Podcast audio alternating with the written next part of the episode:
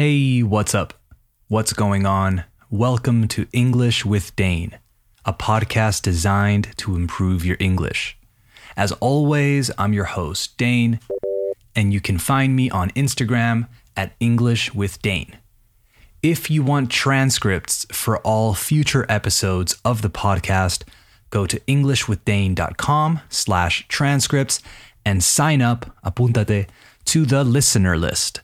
You'll receive full transcripts as soon as each episode comes out, so you can follow along without missing a word. That's englishwithdane.com slash transcripts.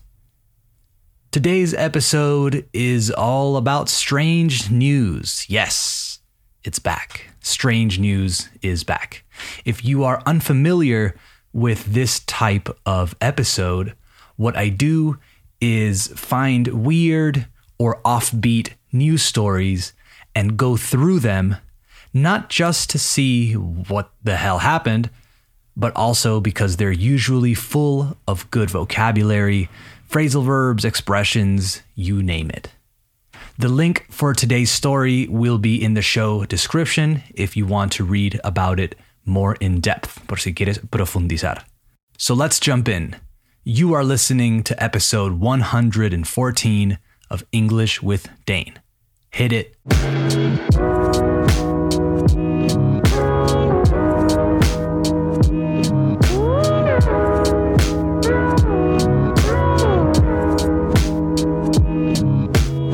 Okay, we have officially started the show, so let's read the headline for today's story. This one took place, or happened, in Nashville, Tennessee and the headline reads Taco Bell employees set off fireworks inside restaurant, cause fire after accidentally locking themselves out. Yup. A Taco Bell employee was arrested on Monday in Nashville, Tennessee, after she and her coworkers allegedly, supuestamente, set off fireworks inside the restaurant causing the building to catch fire as they watched from afar and accidentally locked themselves out. The incident occurred on July 5th at one of the fast food chain's locations in Tennessee's capital city. But the investigation into how the blaze began took a turn on July 8th when the restaurant's management called local fire investigators to report that surveillance cameras had captured their employees playing with fireworks inside of the establishment, according to a statement released Monday by the Nashville Fire Department. According to the surveillance footage, the employees can be seen, pueden ser vistos, can be seen, locking the doors to the dining room to keep customers from entering the business. So, to prevent customers, to keep customers from entering the business. The fire department said in the statement. The video then shows the employees running around the inside of the store with fireworks in their hands. They were caught red handed. At one point in the video, the employees can be seen going into the men's bathroom where they are out of sight of the camera for a short period of time before returning to the lobby and placing an item or a thing into a trash can near the door. Again, according to the Nashville Fire Department. Employees are seen using their cell phone cameras to record the trash can from outside of the restaurant, the fire department said.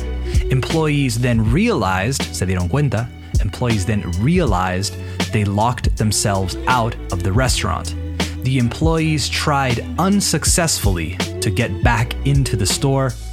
When the employees saw the trash can start to smoke, they called 911 for help. The footage has not been released. Firefighters arrived on scene a short time later and were able to force their way into the restaurant to extinguish the flames. The Nashville Fire Department estimated that the fire caused more than $30,000 worth of damage to the inside of the restaurant. Investigators also found damage inside of the men's bathroom where it appeared fireworks were ignited inside of the trash can.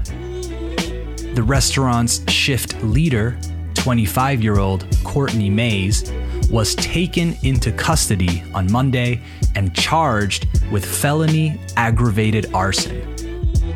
She is being held, ojo al passive sentence, she is being held a $5,000 bond at the Davidson County Jail in Nashville. Arson is one of the costliest human made disasters. One of the costliest human made disasters, the Nashville Fire Department said in the statement.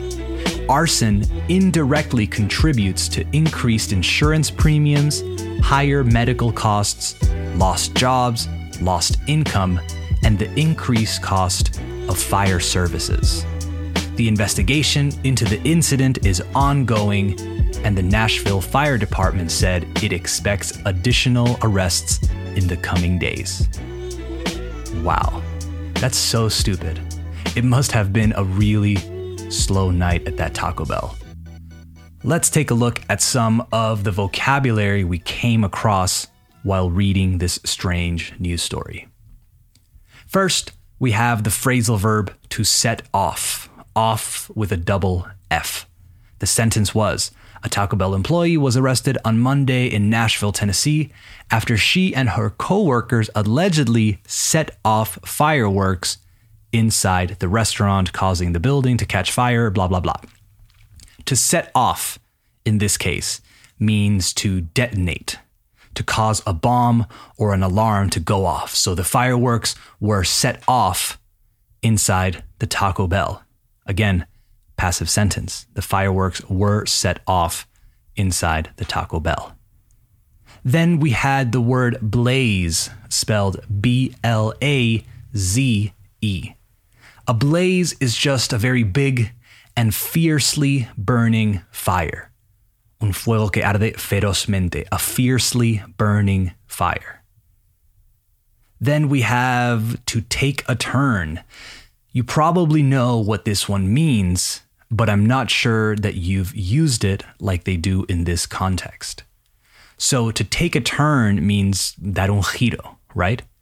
But we usually use it when sharing stories or talking about events.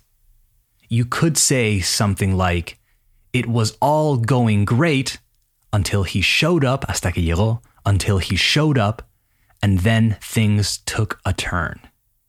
You could say things took a turn for the worse, too, as if to say, La cosa empeoró. The sentence was, but the investigation into how the blaze began took a turn on July 8th when the restaurant's manager called blah, blah, blah. In this case, it is the investigation that took a turn. Then we have to be caught red handed. This is a great expression. It's the equivalent to con las manos en la masa in Spanish. Es como decir que te pillaron o te ampallaron, as we say in Peru, infraganti. The context was the video then shows the employees running around the inside of the store with fireworks in their hands. They were caught red handed. Next one to be out of sight. Sight as in field of vision. So S I G H T. To be out of sight means to not be visible. The sentence was At one point in the video, the employees can be seen going into the men's bathroom where they were out of sight of the camera for a short period of time. Mostly, I just wanted to talk about this one because it makes me think of the expression out of sight, out of mind, which means when we don't see something, we don't think about it. I'd say, diría que, it's the equivalent to ojos que no ven, corazón que no siente if I had to choose. One last one costliest. You can imagine what it means. El más, la más, o lo más costoso. The costliest. Not a super common word, but it's always good to know more words.